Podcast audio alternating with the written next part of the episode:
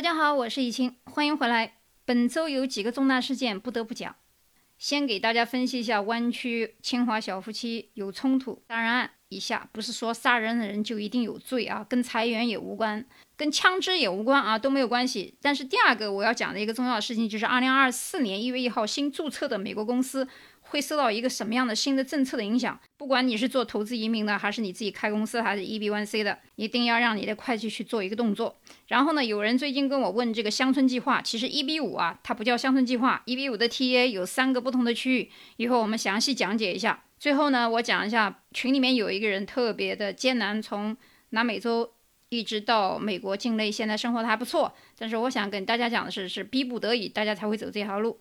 好，今天呢，我们先讲一下这个湾区的清华夫妻的杀人案发生的时间、地点、内容，网上多的要死，我就不浪费时间去讲这个前因后果了。但是我想给大家讲的是，我在海外的帖子上发现的有很多这样的信息啊，就是这个男方在大概。几个月之前啊，在网上有个求助的帖子，这个帖子其实讲出了很多的信信息，我给大家念一念啊，大概是发表于二零二四年一月零三号晚上八点五十六分。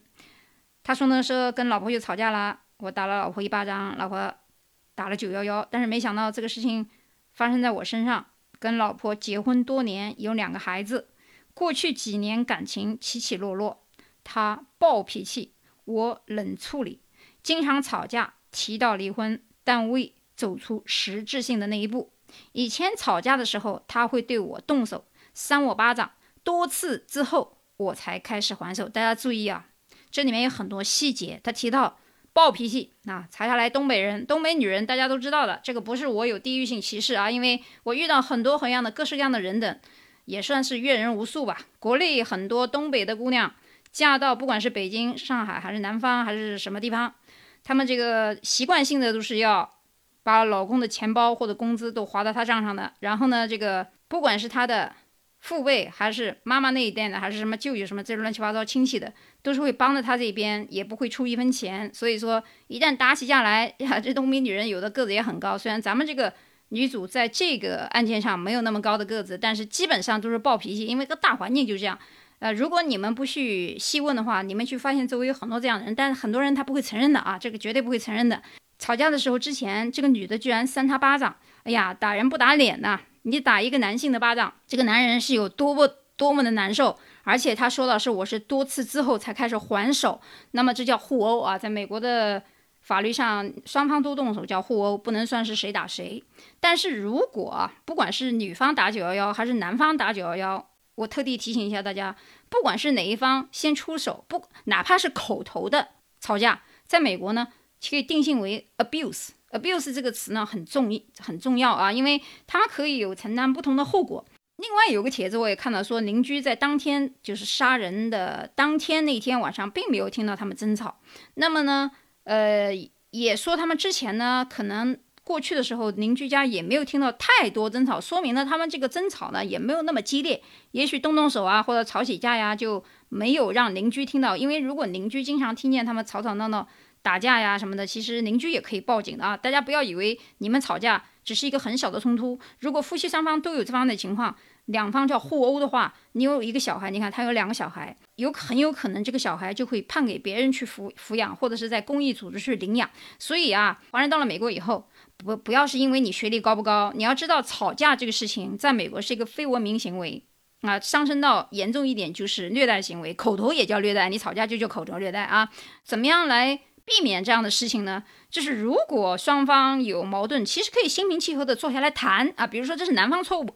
还是女方错误，女方错误，女方应该改；男方错误，男方应该改，这是正常的夫妻之道啊。很多人就是把中国那一套带到美国来以后，大家比喉咙，谁的喉咙大句，你就是听我的，这这是属于没有理性的一个思考的一个夫妻关系啊。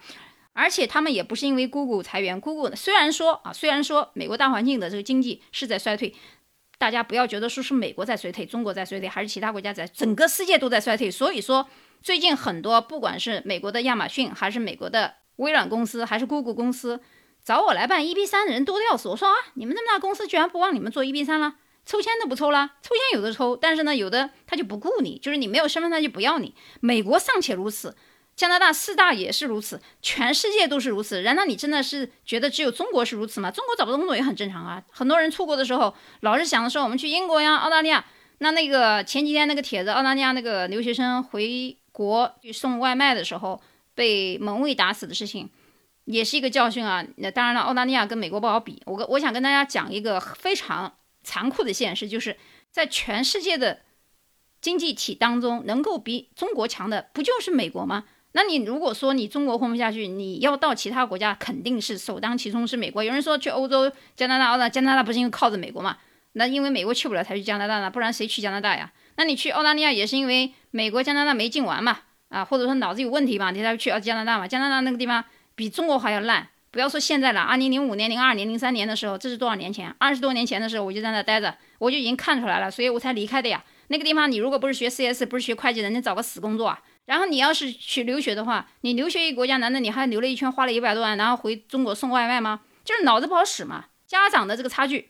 看法远见，实际上就是小孩子差距。你出国留学，有人说我要去英国，英国花的钱少啊，真的很那很少吗？英国可是一个非移民国家，很多人在做留学的时候讲这个美国、英国什么其他乱七八糟欧洲国家，你要想想，你究竟是出国干什么的？是镀个金，还是要回国？你有这个门路吗？国内你有这个关系吗？你能进大公司吗？还是说凭一己之力，本来的阶级阶层你想跳跃啊？你是要嫁给比你？更高等级的收入，或者是不同阶层的人吗？这个概率也不算太多啊。当然，可能女的可能会翻身一下，男的也有，也不是男的没有。我只是说，大家要认清一个现实啊，工薪阶层是靠自己本事出去吃饭，你要留下来也要有点本事。不管是在美国、加拿大、澳大利亚、欧洲、欧洲国家，你去留学，基本上留下来的概率是很低的。就算你留下来，你也拿不到身份，你工卡。转一下身份，在欧洲那种地方，你不待个八年十年，你不熬到那个份上也很难。你要去德国其他一些国家，你要过了语言关，所以没那么容易。欧洲那个烂地方比中国经济还要差啊！不是我说的看不上眼，那为什么有很多人办生根、办这个买房子？人家是为了一个自由嘛，不就是护照嘛？你以为那些人去欧洲住啊？人家买个房子在那边做一个投资，去那边买房子的人都不是没有钱的人，有钱人在哪都一样。过日子，所以大家要分清楚，去什么加拿大、澳大利亚的买房子买得起的人都是有钱人，好吧？中产阶级你要想翻身，那肯定就是美国呀。我不是说因为我在美国才替美国说好话啊，这就是个现实，血淋淋的现实。那么再回到这个湾区小夫妻的事情，大家可以看到，其实也没什么大矛盾，就是经常吵架，经常吵架。这个男的老是被女的欺负，或者说打巴掌。你说一个男的如果说。呃，发疯的话会不会失手打打人呢？肯定是会失手的。那这个打人的话，或者说杀死一个人的话，在这种失控的情况下，不能叫谋杀，其实谈不上谋杀了。按照道理讲，他应该找个律师，算是过失吧。但因为谋杀和过失，蓄意谋杀跟过过失这完全两码事啊。蓄意谋杀是不可以假释的。那么在美国啊，我提醒一下男性，没事别别结婚，你可以同居嘛，同居也可以有孩子嘛，或者说你结婚之前先把财产分清楚。这个在美国啊，亲兄弟明算账，没有什么不好意思的。如果女方是看中你的钱呢，也没关系啊。你看人家小家的老婆就很聪明，不给我股份就不给我股份，喂，老子也不要，反正有了孩子以后，照样还不都是我？人家算得很清楚的，好吧？所以说，其实谈恋爱，谈恋爱就谈恋爱，结婚就结婚。我以前在大家跟说过说过很多次，婚姻是婚姻，爱情是爱情，结婚就是结婚，这个东西你要分清楚的，好吧？猜猜。然后呢，男方在美国结婚，美国的法律对男性是非常不公平的。哦，这么说吧，如果男方有一工作，女方没有工作，如果女方有孩子，你们去闹离婚的话，啊，不管你男方想要孩子还是不想要孩子，女方只要要想要孩子，男方是分不到孩子的，你放心吧，女方一定会要到孩子，多要几个孩子呢，他就可以多分一些抚恤金，啊，这个抚恤金也不是说你男方愿意付就付的，他可以从你工资上直接扣掉的，好吧？所以说，在美国，你男性想结婚，你要想找一个不懂法律的，你就从中国带一个最好，你千万不要找当地的。而且中国女人也不是省油的灯，你不要以为老外都很好骗，或者说老外都很坏，坏老外多的要死，傻老外也很多。中国女性很强势的啊，什么都要把这个外国男生的钱，不是 A A 制，都要分到自己的。腰包里面去，很多美国男人被中国女人折磨的死去活来的多的要死啊！我就不说了，所以我我这期节目不会教女性太多东西去争取他们的权益，因为其实，在婚姻法里面，在美国的婚姻法里面，男性是弱势群体啊，所以男性你们长长心眼，不是你想的那么简单的，就是说随便结个婚，你不想付抚养费，还是你想付抚养费怎么样？呃，在美国的法律当中，基本上是保护妇女儿童的，所以呢，就是女性如果真的是。嫁了有两次有正常工作的男性的话，基本上到死应该不用太愁吃穿的啊。这个案子当中啊，有几个一个有几个 bug 和点，我要跟大家讲一下。提出的男方的求救信里面有问到说，打了九幺幺以后，警察询问他家里是否有枪。刚开始他老婆说没有，后来呢说是不愿意讲，感到不舒服。于是呢，警察三分钟赶到了，他又到楼下跟警察沟通说，呃，他没有打他，只是一个轻伤，但是。由于他打了九幺幺，所以警察说是要 put me in jail，这是男方写在帖子上的原话啊，英文的原话。然后他又说，他带的铐子到了警局以后，有一个临时的辩护律师说，他还从来没有一个 record，这个 record 肯定是一个不好的，因为为什么呢？呃，因为这个 record 之前呢，如果这一次他形成一个呃 arrest，就是逮捕的话呢，他将来换公司，在没有拿到绿卡和美籍之前，会有一定影响，但其实影响不大。但是由于这个男方他不太懂这个法律，可能很害怕，所以呢，他又不愿意去请这个辩护律师，因为辩护律师费，你看他这个帖子上写的啊，这个图呢，我在群里面有发过，上面他问了几个律师，说收费区间是在两千五到八千美金之间，然后呢，他又觉得这个 range 有点大。呃，感觉要有经验的律师要八千才合理。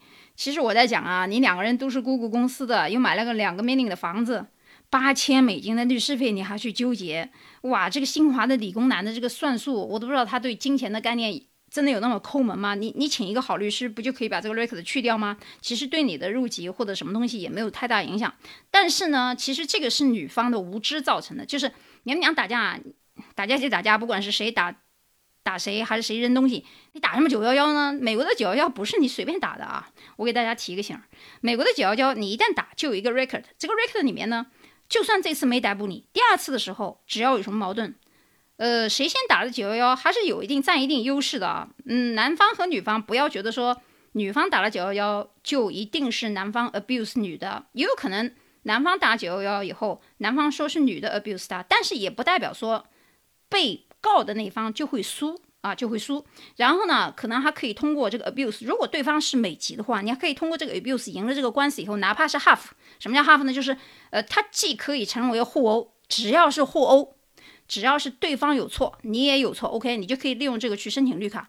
我，但我今天不想教大家这么多，因为这个东西可以被有心人利用起来，变成一个。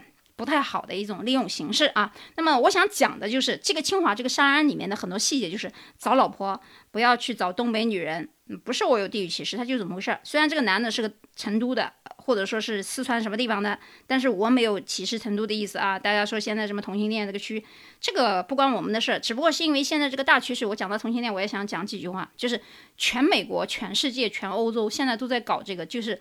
包括我们写论文的时候，你越是往这个方向发展呢，你还越容易申请。当然，这是这个 scholarship 里面的一些一些 trick 的东西，但是我不想谈太多。这个东西谈多以后呢，它会涉及到很多这个世界格局当中的一些关于疫苗的为什么全世界有，还有包括天上那些喷的那些东西啊，我我只能点到为止，懂的人就知道我在讲什么意思。那今天其实我想讲的一个重要重要重要的事情是，要不是因为这件事情，我根本都不可以更新这个音频，就是二零二四年。一月一号，也就是在美国的企业主需要向美国财政部登记披露公司的实际受益人。什么叫实际受益人？就是说你这个股东有几个？虽然你的合同里面写了，比如说某某某百分之六十的股，某某某百分之三十的股，某某某百分之三十的股。如果你没有去申报，就是对于二零二四年新成立的公司，需要在三十天之内或者是九十天之内做一个登记。那对于二零二四年一月一号之前成立的公司，需要在二零二五年的一月一号之前做登记，也就是二零二四年的十二月三十号左右，你最好把它去登记完。这是以前的啊，我说说过去的旧公司。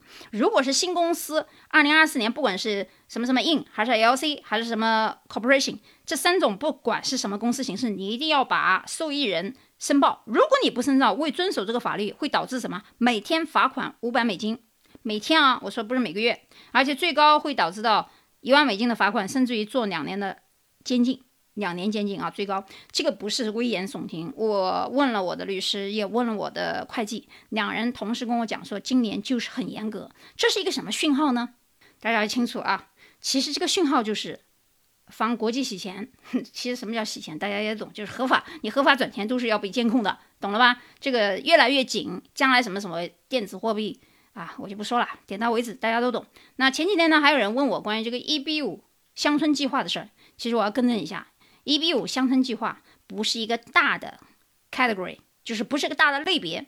你要想讲一个大的类别，应该叫 EB 五 TEA。这个 TEA、TEA 分别讲的就是三个不同的地区，而这个 EB 五要讲起来就特别的复杂。为什么呢？我要把你们从奥巴马开始的区域中心开始讲起。奥巴马的区域中心那个排期十年、二十年到现在没有拿到的绿卡的那个，跟这个没有毛线关系。大家清楚啊！每一个总统上台以后，他都会爆发一个新的政令。从奥巴马开始的 EB 五。区域中心那个东西是有排期的，是因为刚开始的时候没有排期，没有人知道，人多人多不就瓶颈嘛，就跟车流量一样，到了一个瓶颈，它就要排队嘛，对吧？所以就堵塞，堵塞了以后，所以它产生的排期。那后来呢，到了川普又改了，川普后来又改了一些什么新的政策啊，提高提名自投资金的一比五等等等等。后来现在不是拜登了吗？拜登不是没有什么经济吗？所以他搞什么基建啊？T A 的投资移民法，这个一比五的体。T A 的投资移民法包括三个地区啊，包括三个地区。T A 现在目前没有排期，是因为知道人不多，也搞不清楚是什么。我给大家搞清楚一下，第一个叫乡村计划，这个乡村计划就是那个英文里面的 R U R A L，rural 就是这个地区小于两万个人口，差不多就算是乡村地区吧。它每年财政额度给的一比五的额度是百分之二十，但是我想告诉大家的是。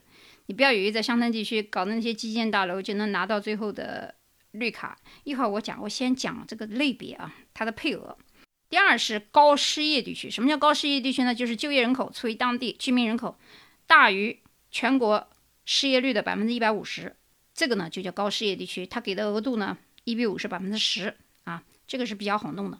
第三个呢是基础建设，这个虽然给了百分给了百分之二的额度，但呃中国人是搞不定的。为什么？基建项目。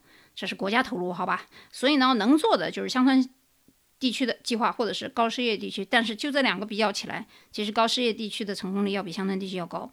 原因就是因为乡村地区不管你投什么东西，你最后是不是能把客户收益能够收回过来，或者说钱能还过来，这些什么原因呢？我给你讲一下这个一比五拿排期拿绿卡的一个流程和重要环节。我下面讲的关于一比五的每一个字。可能都会为你节约几十万美金，因为一个一比五的真正投资，它的基本的 TEA 的投资额就是八十万美金。如果你投错了，你就是拿不到绿卡，你也拿不回你的钱。大家要知道，如果你人不在美国，你在提交一比五的时候，在国内交，你只能提交五二六。但是呢，由于现在的一比五的 TEA 地区的人少，所以即使你在国内排期也很短，差不多也就一年，你就可以拿到临时的绿卡。我讲的是临时。那如果你是人在美国，你可以同时递交五二六和四八五，两个同时一递交以后，要比在国内人要快很多时间。但是批准以后，他的这个绿卡也还是临时绿卡。临时绿卡什么意思呢？就是它是有一个 condition 的 green card，是两年的啊，两年的。那么它为什么要有一个两年呢？大家要知道，两年这个之间他在考察什么东西呢？他就在考察你的项目是不是在这个两年之内一直。在营造十个就业岗位，记得啊，你的生意要在。如果你想想看，在这种了不拉屎的地方、乡村地方，你的就业没有达到，或者说这个基建搞了一大堆，后面又没有创造十个工作岗位，然后人又跑了，或者说黄了，项目越大越不好。你要知道，美国的很多项目都是给银行贷款的，他先赔的话，肯定把钱给给银行，不会给你。所以你们不要以为拿了临时绿卡你就万事大吉了。当你拿了临临时绿卡以后，两年之内。你的公司或者说你投资的项目没有继续营业十个就业岗位的话，你八二九递不上去，你就永远拿不到永久绿卡。也许八二九的时候之前啊，就是没有递交八二九的时候，也许项目方项目方就跑了呢。但是如果你的项目没有问题，你只要八二九交上去就可以返款，而且你在等八二九的过程当中，项目方跑了都没事儿。因为一可以还款，二可以拿到绿卡，也就是说你的危险风险期其实是在从拿到临时的卡绿卡的两年之内到八二九的时间，所以很多人不知道一比五的风险在哪儿。为什么说有的人说一比五到现在一直没拿到？一直或者经营，我们不谈以前了，其实差不多，大同小异。我们不谈现在的 TEA，TEA 现在没有排期，是因为很多人搞不清楚，有的人害怕，因为以前上当受骗骗过嘛。既然上当受骗骗过也没拿到，他会以为现在的 TEA 跟以前的那个区域中心是一样的，这是两完全两个不同的不搭嘎的事情啊。因为这个，呃，几个总统不同的总统颁布的政令是不一样的，所以它排期不同。而且由于现在一比五这个没有排期，所以很多人不知道。但是这个一比五没有排期，我觉得也就一年。等所有的人都回过神来的时候，到明年的时候一定有排期啊。所以现在有人说我要去做，你可以去做，但是你好好看看，把你那些项目考好清楚。我跟你说，以我这么多年从业留学移民的经验来讲，我遇到的十个人当中有九个都是我怎么说呢？反正大家都懂我的意思啊。所以呢，这个地方有一个五二六和四。四八五是国内还是国外一起交的问题，还有一个八二九的问题。有人说，为什么我们做一 B 二三杰出人才 NIW 都叫幺四零，不是什么五二六或者四八五呢？那是因为杰出人才也好，雇主移民也好，他查的是雇主啊，他查的不是你申请人，所以雇主担保的雇主公司才是重中之重，雇主公司一定要靠谱，才能拿到身份的转换，而真正的。投资移民的时候，他查的是啥？查的是你投资人啊，他查的是什么呢？查的是投资人钱是不是黑钱，你转过来正常不正常？其实一比五的难点不在于后面的东西，还在于第一，你的钱转过来是不是靠谱啊？是不是没有乱七八糟洗钱的东西？所以这个钱投资投过来之前，你不能乱乱给别人。你一旦这个钱从你卖房子。或者说公司倒到另一家公司，或者夫妻之间再倒到投资公司，这个钱就不太干净啊，所以容易被移民局查和质疑。其实你的钱是你家钱，但是你走的这个路径不太干净啊。呃，我群里不是有一个人是走线过来吗？昨天我跟他深聊了将近一个多小时。其实呢。从中国飞到这个厄瓜多尔还真的不简单，因为中间有一个巴拿马运河。这个巴拿马运河它不是从陆地森林、什么热带雨林走过去的，是从海上过去的。你要知道，海上那个死人啊，经常船翻掉啊，那个是真的啊，还真不是假的。所以有人还想走这个路呢，我不是说鼓励你们去做啊，但是我想告诉你们，在老川上台之前，我们不知道是哪个共和党上台，反正我想这个。拜登是要下去的，那么谁上来以后，这个门是肯定要关的啊。所以呢，如果你们还想怎么怎么地，哎，这话我都不能讲太太太太明显。那今天呢，其实我讲的这些内容都非常非常的重要。如果你想在美国活得很滋润，如果你想在美国不犯事儿，如果你不想在美国被人拿捏，你好好掂量我今天讲的很多事情，不管你是你开公司，还是夫妻之道啊，还是后面你做投资移民，其他什么，你一定要看清楚未来的方向。和与人相处之道。